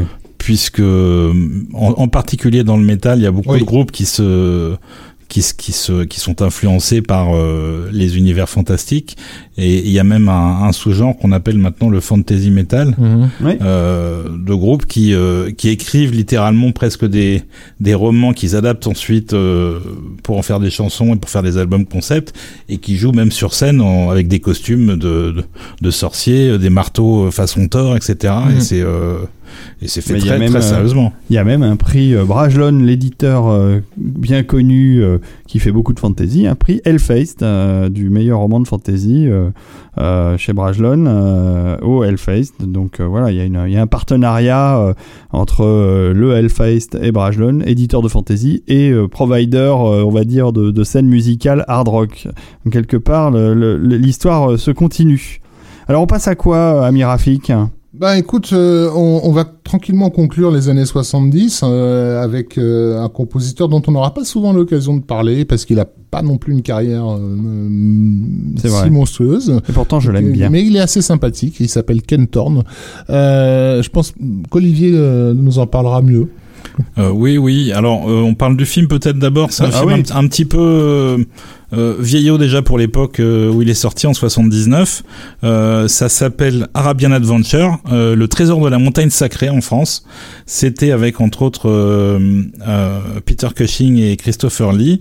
Et c'est La vieille garde déjà. la justement. vieille garde déjà. Et c'était vraiment, euh, ça aurait presque pu être une suite au voleur de Bagdad. C'était Hmm. exactement dans le même ton, si ce n'est que bon bah les effets spéciaux avaient, avaient évolué un peu, pas beaucoup, juste un peu. Euh, et donc Ken Thorne a fait un une partition qui est tout à fait dans le dans le ton de qui avait été donné par Miklos Roja euh, 40 ans avant ou 30, euh, 30 ans disons. Et et pourtant, ça reste très dépaysant, très exotique, très joli, avec de, une vraie écriture thématique.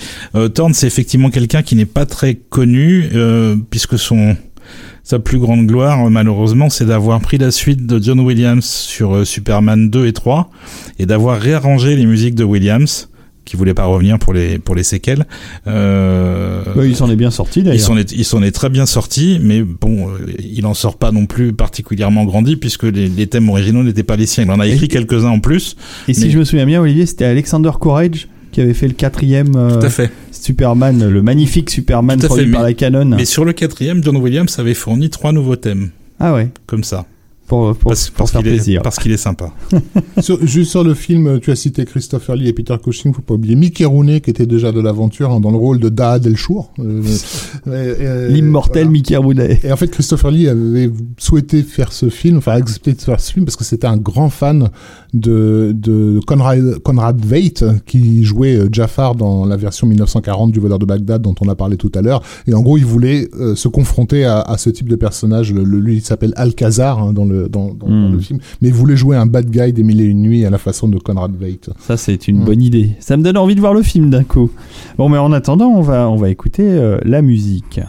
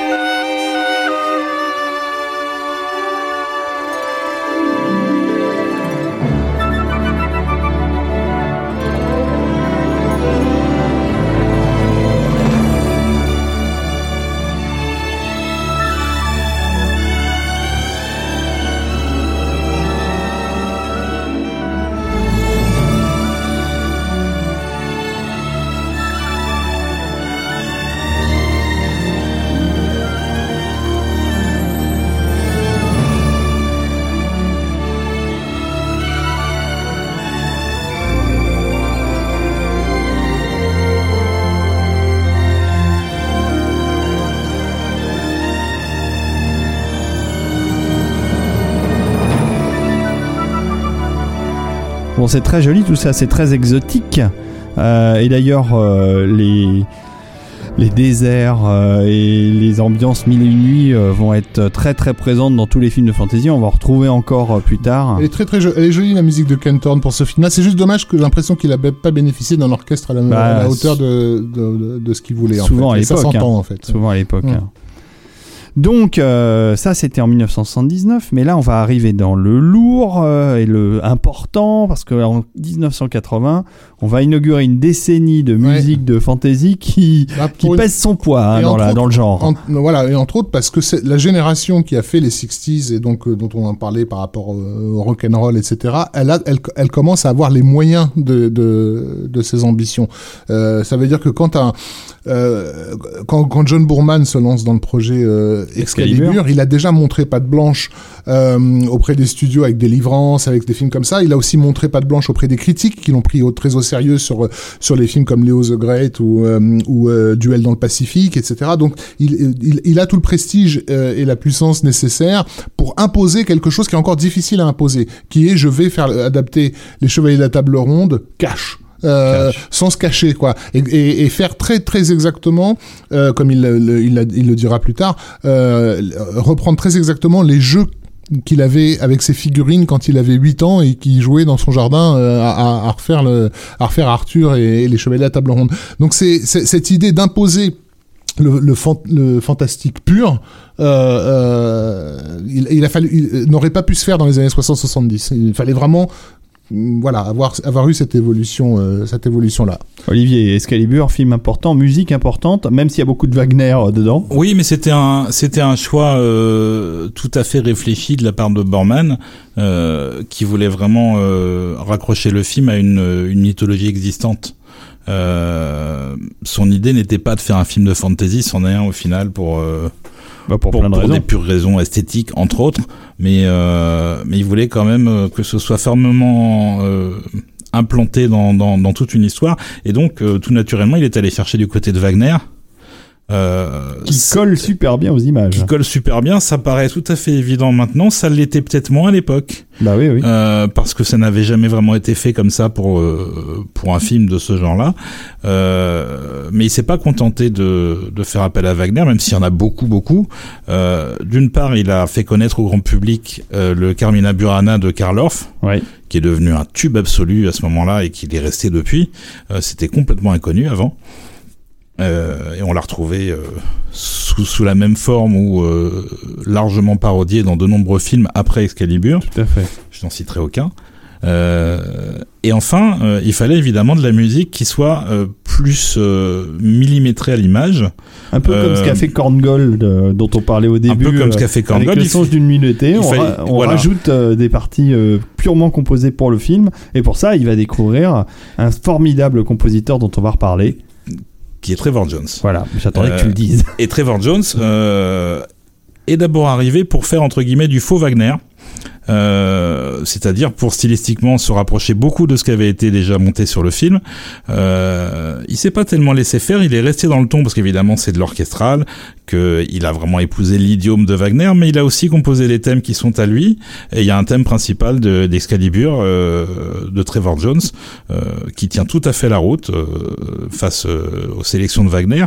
Et il a aussi composé tout ce qui était musique de, de source, c'est-à-dire toutes les scènes de danse entre autres qu'on voit au début du film, et euh, en particulier celle qu'on va écouter maintenant. Exactement, et on en parlait déjà tout à l'heure, la danse, la musique de danse, et là on est purement dans l'ambiance médiévale, c'est quelque chose de très important dans la fantasy, et, euh, et Trevor Jones ne s'y est pas trompé.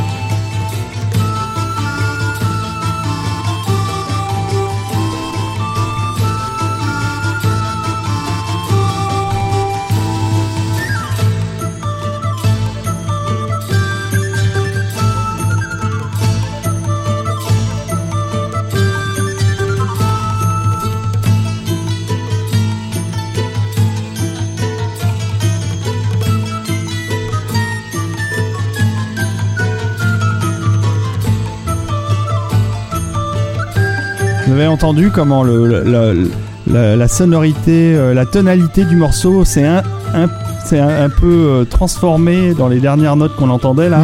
Hum, pour donner un, un caractère assez étrange, un peu magique. Et d'ailleurs, ce morceau revient même pendant des passages euh, un petit peu. euh, euh, voilà, on, on le entend là, un peu bizarre. Dans le film, c'est presque une scène de sorcellerie en fait. C'est ça. C'est de la sorcellerie, c'est le mot que je cherchais.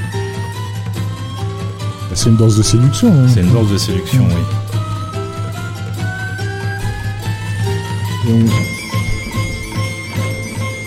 Donc, Qui va mener d'ailleurs de mémoire à une scène de viol euh, et donc à la conception d'Arthur. ouais, tout à fait. Exactement. Alors, euh, euh, Trevor Jones, euh, compositeur euh, formidable euh, qui va opérer plusieurs fois dans la fantasy, on va y revenir. Mais en tout cas, Excalibur, euh, un, un disque à écouter. Alors, je sais pas s'il est facile à trouver. Non. Non, il n'est pas édité en fait. Il n'est pas édité, c'est Il y a eu des problèmes de droit, le- Ouais. ça n'est jamais sorti officiellement. Euh, ça existe en bootleg. J'en ai un sous les yeux. c'est le mien. Et je sais pas, je sais pas combien il vaut, mais aujourd'hui, mais il doit être bien, On co- doit- bien coté. On le trouve peut-être sur les réseaux plus ou moins euh, officiels, mais en tout cas, euh, enfin, Non, mais enfin, si si c'est pour la musique aujourd'hui avec Internet, en un clic, Voilà. tu, tu finis par, par, la trouver. On il fut on une époque où il fallait se ruiner pour euh, accéder à, à ça, et c'était notre cas, mais aujourd'hui on peut. Mais c'est bien dommage parce que c'est un très très joli score Voilà. et un très beau film que je vous recommande de, chaudement de voir si Et- vous l'avez pas vu. Et pour ce qui est des pièces de Wagner, ça, ce sont euh, euh, un certain nombre d'ouvertures euh, de Wagner qui sont enregistrées par sœur Adi- Adrienne Boult euh, et qui ont été éditées, je crois, en 1970. D'accord. Et le CD se trouve très facilement. La qualité de son est un peu euh, Un peu vieille. un peu vieille. Par contre, les- la, la direction est assez assez Ah, C'est parfaite. génial. Mais comme on a- là, on a, ce qu'on a entendu, c'est quelque chose qui ne dépareillerait pas durant un week-end de médiéval. euh, Enfin, entre Ah ouais. voilà, entre rôlistes, euh, c'est typiquement le genre de Tout morceau qu'on aime bien avoir sous la main. Et effectivement, on n'a pas beaucoup parlé des rôlistes qui ont eu leur importance euh, Tu m'étonnes. dans, dans les années 70 pour faire vivre la, la, la fantasy, puisque évidemment, le gros pôle d'attraction de la fantasy, ça va être Donjons et Dragons, hein, qui va, qui va encore une fois, on est toujours dans, une sous-culture, euh, dans une culture underground, puisqu'à l'époque, euh, c'est quelque chose qui est, rappelons-le, vaillamment et combattu par les médias et vraiment en gros à, à base d'accusations de tous les maux de la terre. Hein. Euh, Ouais, bien sûr. On était tous des, on, euh, des, des, des terroristes euh, nazis en puissance hein, dès l'instant où on, où on Mmh. On tirait joue, des dés. C'est ça. Euh, donc voilà, c'est quand même, c'est quand même ce, ce public-là qui a, qui a fait vivre l'esprit de la fantaisie et il était naturel euh, que euh, tout ce sur quoi euh, ils ont passé leur nuit euh, ne finissent par prendre forme au cinéma et ça s'est pas fait forcément par là où on l'attendait puisque je trouve que le, pour moi le premier film qui est- mérite le label Donjons et Dragons au cinéma c'est un film produit par le studio Disney qui s'appelle Le Dragon du Lac de Feu. Dragon Slayer, en Dragon anglais. Slayer en anglais. Et qui est, euh, qui est un, un film qui va se faire à l'époque où Disney ne sait pas vraiment où donner de la tête. Ils savent plus quoi ils faire, savent surtout. plus, voilà, ils savent plus tout à fait qui ils sont. Euh, le succès de Star Wars les a complètement troublés parce que c'était théoriquement un film qu'ils auraient dû eux produire et comment ils ont pu laisser passer un truc comme ça, ils, ils comprennent pas.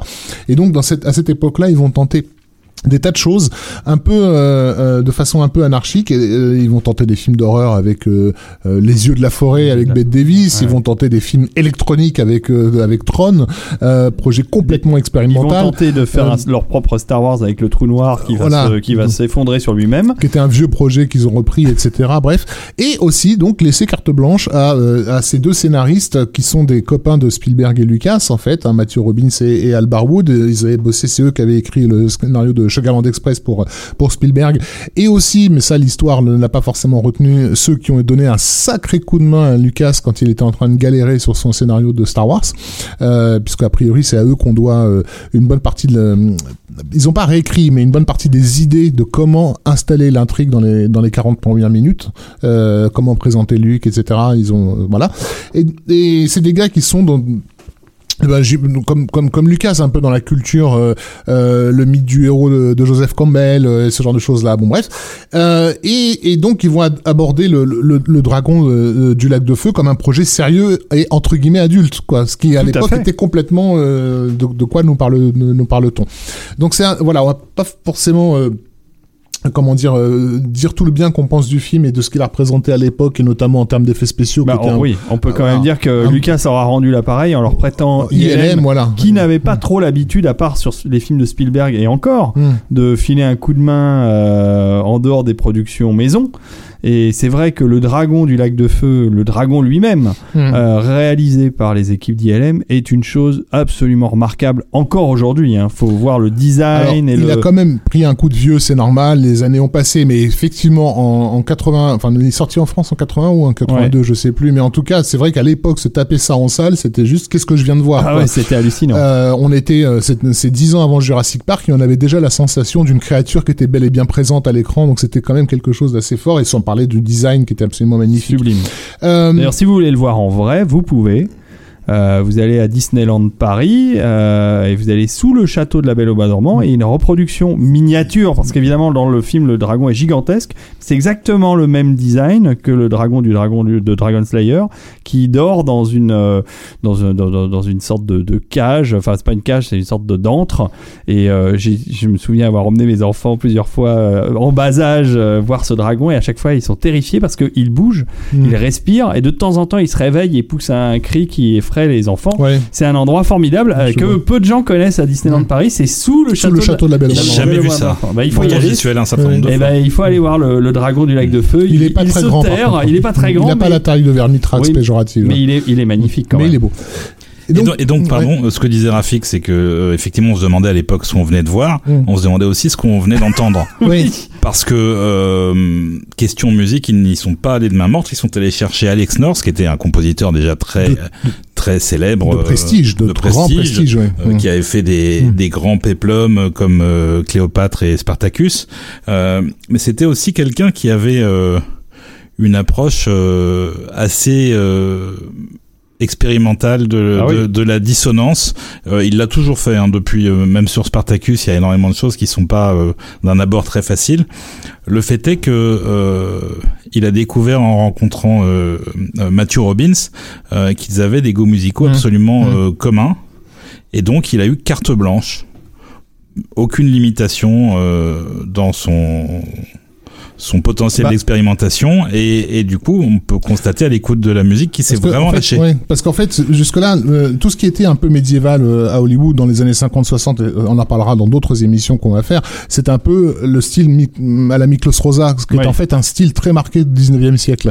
Là où effectivement, euh, Alex North, lui, allait, allait chercher euh, dans les gammes euh, pentatoniques, euh, euh, en jouant sur les, les comment dire, les, les, les quatrième et cinquième degrés de la gamme, euh, etc. Enfin, il il était dans des, dans des considérations tonales qui, a priori, étaient plus proches de l'esprit musical d'une époque qu'il ne l'est de, de, de, de la nôtre. Ce qui était déjà le cas dans Cléopâtre. Il y, a des, il y a des morceaux de Cléopâtre et de Dragon Slayer qui se ressemblent pas mal Ouais. pour cette raison-là.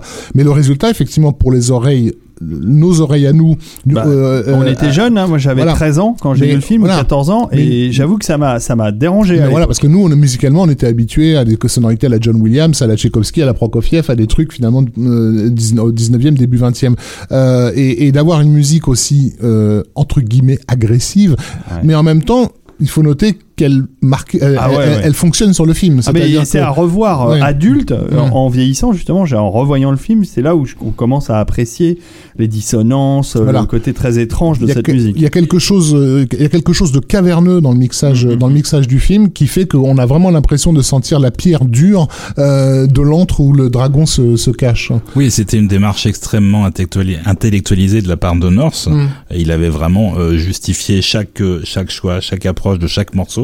Euh, ce qu'il voulait, c'était retrouver le côté primitif d'un son médiéval. euh, en utilisant des sonorités extrêmement modernes en termes de composition pour orchestre. Euh, donc c'est tout à fait euh, méritoire de sa part et effectivement ça film. fait ça fait de Dragon Slayer quelque chose d'un petit peu différent de tout ce qu'on pouvait voir à l'époque et même de tout ce qu'on a pu voir depuis. Hmm. Il avait vraiment une voix particulière, North. Eh ben, on va écouter ça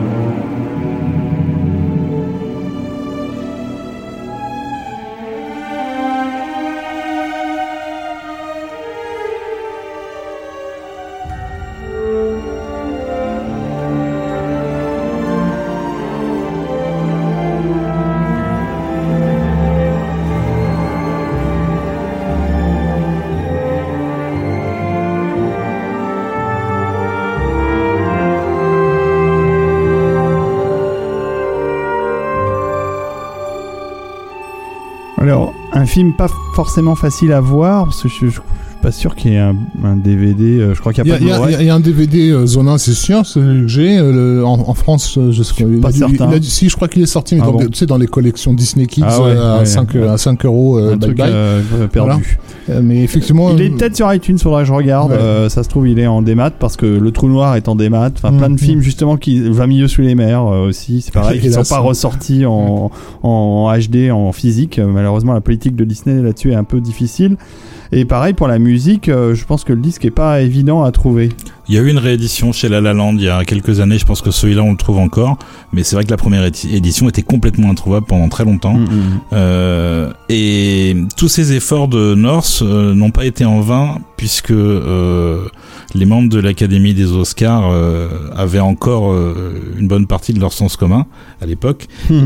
Et donc, et donc le score de Dragon Slayer a été nommé aux Oscars dans la catégorie musique de film Ah, ça m'étonne pas. hein. C'est un- C'est c'est quelque chose de très étonnant. Euh, en tout cas, euh, dans le film, ça, ça fonctionne bien. Il y a plein d'éléments intéressants dans le film. Euh, pas en, en dehors du dragon, il y a l'espèce d'arme forgée, l'arme ultime, de, de lance ultime là, qui est forgée, qui arrive à couper. Je me souviens de cette image où il est, elle, est, fo- elle est tellement aiguisée pour percer la carapace du dragon qu'il arrive à, à trancher l'en- l'enclume qui a servi à, à la forger. Ça, c'est. Il y a plein de très belles idées. hein. Et l'acteur principal, alors c'est très amusant parce que c'est c'est un blondinet euh, frisé euh, euh, qu'on, qui ressemble un peu à Luke Skywalker. Hein. Je pense Oui. que c'était la volonté de Disney d'avoir Oui. un personnage comme ça, un blond, euh, euh, un peu un peu jeune, euh, jeune et faible. Et, et, et, et en fait, il est devenu totalement autre chose après dans sa carrière d'acteur. Hmm. Tu vois qui c'est? Oui, mais non. Ouais, Peter McNichol. Peter McNichol, oui, mais je vois pas. Enfin, après. Ouais, ce il joue dans des séries. Ouais. euh, il- c'est lui qui. Il, il est pas dans Sex and the City et puis euh, plus récemment dans dans les séries euh, euh, les experts FBI. Je crois Mm. qu'il a un rôle aussi. Donc il a il a complètement changé de style. faut noter aussi que le film a été un sacré gouffre euh, Ouais. et en grande partie parce que le label Disney l'a complètement de, desservi euh, euh, parce que les encore une fois mais on en, on en avait je crois déjà parlé euh, dans une autre émission mais euh, pour ces films qui sont pas du tout ad- adaptés à leur Ah oui. public quoi c'est à dire que le film est super violent par moment euh, et, et, et donc les familles ont, euh, qui Bah, sont il y a un sacrifice voir au début, je crois, si je me souviens. Déjà, ça commence par le Ouais, sacrifice d'une vierge, voilà, euh, où a, on, enfin, on a quand même du sang à l'écran. Non, et puis surtout, la princesse du film se fait bouffer comme une Oui, merde par, la- par les dragons, quoi. La Enfin, princesse se fait, se fait bouffer, le prêtre se fait le- cramer le- aussi. Le prêtre se fait cramer. c'est une vraie euh, hécatombe, ouais, en fait. euh, C'est et, bien, c'est et, bien. euh, et enfin, le héros découvre, que son compagnon de, de, de, de route est une femme, euh, en, en- surprenant à poil. Enfin, il y a tout une- un sous-texte euh, euh, homo qui court pendant tout le truc. Enfin, le film était clairement pas du tout adapté à, Mm. au label Disney, famille, enfants, etc. Quoi. Donc, euh, et ceux qui, auraient, qui étaient en, en mesure d'apprécier un film comme ça n'ont tout simplement pas percuté à l'époque que c'était pour eux. Quoi. Ouais, et, oui. et si je me trompe pas, d'ailleurs, c'est euh, le film et ce que ça a causé, euh, puisqu'il avait encore le label Disney, qui a mené à la création de De Touchstone. Touchstone, il a contribué à créer Touchstone, ouais. Mais bon, ça n'aura pas été en vain puisque, en bon, on est d'accord autour de cette table pour considérer qu'on n'aurait jamais eu Jurassic Park si on n'avait pas eu le Dragon du lac de feu, puisqu'on retrouve à la, à la, à la création des dinosaures de Jurassic Park quasiment la même équipe en fait, euh, qui va de Phil Tippett à Dennis Murray et compagnie, quoi. Tout à fait. Enfin, euh, euh, Phil Tippett qui aura quitté euh, le- la barque d'ILM euh, à cause de Jurassic Park justement. Mais enfin, Ouais, mais il a quand même bossé sur le film. C'est une autre histoire. Euh, non, je l'ai pas trouvé sur iTunes Movie, donc je pense qu'il est pas disponible. Bref. Donc en fait, la fantaisie, l'année voilà. 81, euh, il y a un autre film très Voilà, là, important parce que donc voilà, ben, en gros, tous ces films qui arrivent au début des années 80, ce- c'est les restes euh, de cette culture, euh, enfin c'est les germes plutôt de cette culture fantasy des années 70. Euh, autre gros moment des années 70, ça a été le lancement en France de la revue euh, de la revue Métal Hurlant. Euh, euh, on ne, bon, on va pas faire euh, Non, une parenthèse là-dessus parce bah que non. voilà, mais sur l'importance délirante que, que, que les humanoïdes associés Métal Hurlant ont eu sur la science-fiction et le fantastique international. Euh, mais en tout cas, les Américains l'ont bien compris puisque la revue est traduite ensuite en, en, en, en- en anglais et euh, va donner lieu à une adaptation filmique sous la forme d'un dessin animé à sketch pour adultes, euh, produit par Ivan Reitman, futur Eh oui. réalisateur des SOS Fantômes euh, et, euh, Et autres jumeaux Schwarzeneggeresques. euh, Et bah, voilà. Évolution. Oh, je, crois que, chef-d'œuvre. je crois que c'est son film le plus important, euh, pour lequel je l'avais interviewé d'ailleurs.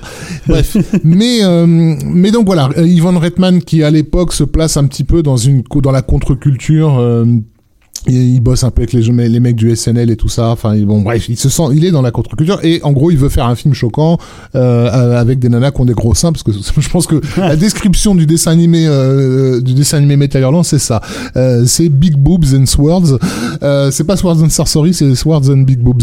Euh, Et il y en a. Et il y en a dans tous les Ça coins. va continuer, Voilà. mais on en reparlera plus tard. Mais ce qui est euh, intéressant, c'est que euh, c'est- c'est- c'est- euh, c'est- cette équipe-là, enfin, ce, c'est comment dire, ces Canadiens qui, parce que c'est beaucoup de Canadiens qui sont au, au SNL, vont euh, avoir un compositeur fétiche avec lequel ils vont bosser euh, euh, dans les années suivantes, qui est Elmer Bernstein, hein, qui Oui. c'est lui qui va faire les les les, les Les comédies musiques. de John Landis et Oui. tout ça avec ces acteurs du, du Saturday Night Live.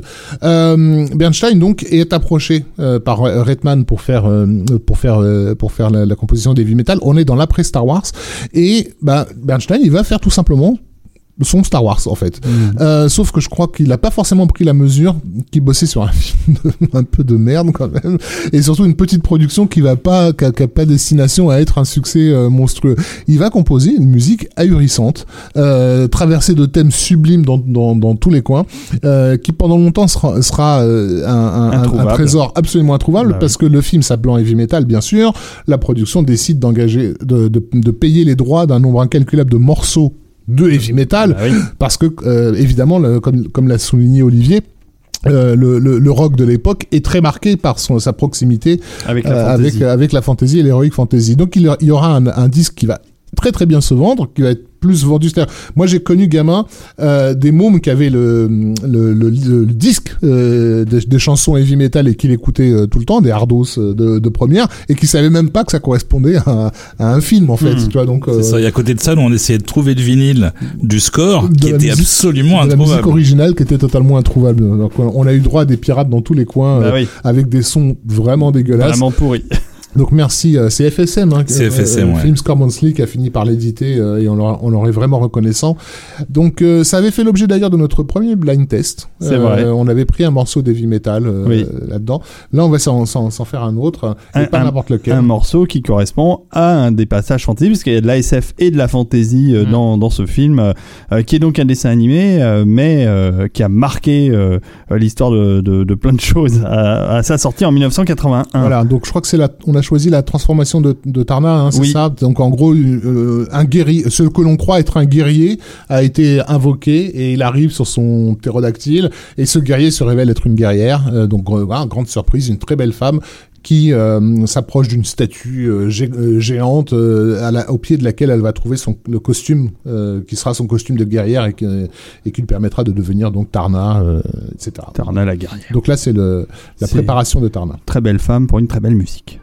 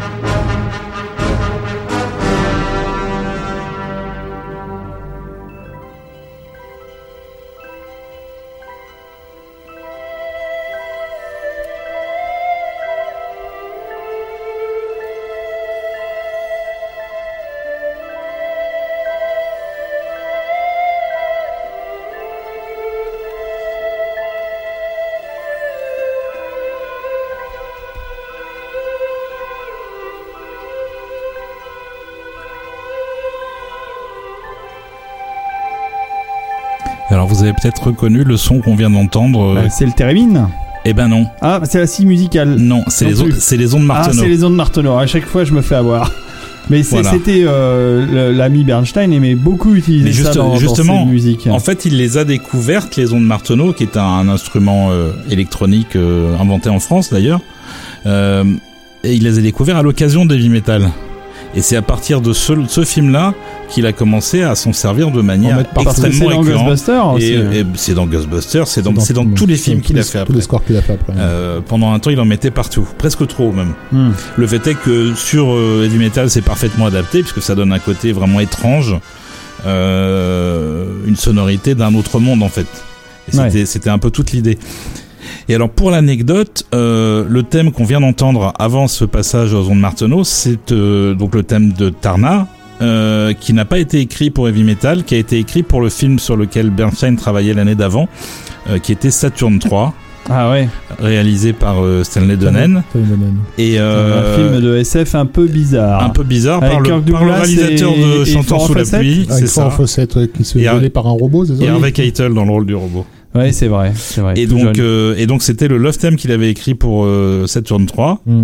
qui a été rejeté Ouais. et qui donc a été réutilisé euh, Rien ne se perd. à, bon escient, voilà, pour euh, pour pour Metal Hurlant. Bon les amis, je regarde ma montre, mais euh, ça fait déjà un moment euh, qu'on parle de fantasy. Je vous propose de faire une pause maintenant euh, et de nous retrouver dans une semaine pour euh, continuer cette folle aventure de la musique de film en fantasy. Avec grand plaisir. Et, euh, Mais c'est et- surtout qu'on on, s'engage dans les années 80 et ça va être un gros morceau. C'est ça. Et donc euh, voilà, on se dit qu'on va s'arrêter là. Ça fait déjà plus d'une heure de, de podcast à écouter pour vous. Et nous, comme ça, on va pouvoir morceler un peu toutes ces histoires et vous permettre que ce soit un tout petit peu plus digeste que les épisodes de 2h30, 2h40, voire 3h. Euh, euh, là, si on continue sur la fantasy, on y est pour euh, 5 heures à mon avis, voire 6 heures. Donc voilà, on s'arrête là. Merci beaucoup euh, Olivier d'être venu euh, derrière ce micro. Mais je reste. Ouais, Mais tu restes, tu vas, on va te retrouver au prochain épisode. Et merci Rafik. hein, euh, Merci David, merci à nos tipeurs qui sont déjà, je crois, euh, en train de cliquer furieusement pour aller tiper à nouveau pour l'épisode suivant. Tout à fait. Euh, donc voilà, Euh, suivez-nous si vous dépassez, euh, si vous dépassez un certain montant, euh, on doublera la production d'épisodes. C'est évident. On ne sait plus quoi faire pour pour attirer le, le chaland. Bref, euh, à la prochaine émission, donc la- le, le numéro 5 euh, bis ou 6 ou, ou je ne sais pas. On se retrouve bientôt. On se retrouve bientôt pour la suite de ces aventures de musique de film dans la fantasy. Bonne euh, bonne continuation à tous Bonne semaine David. et à bientôt. Ciao.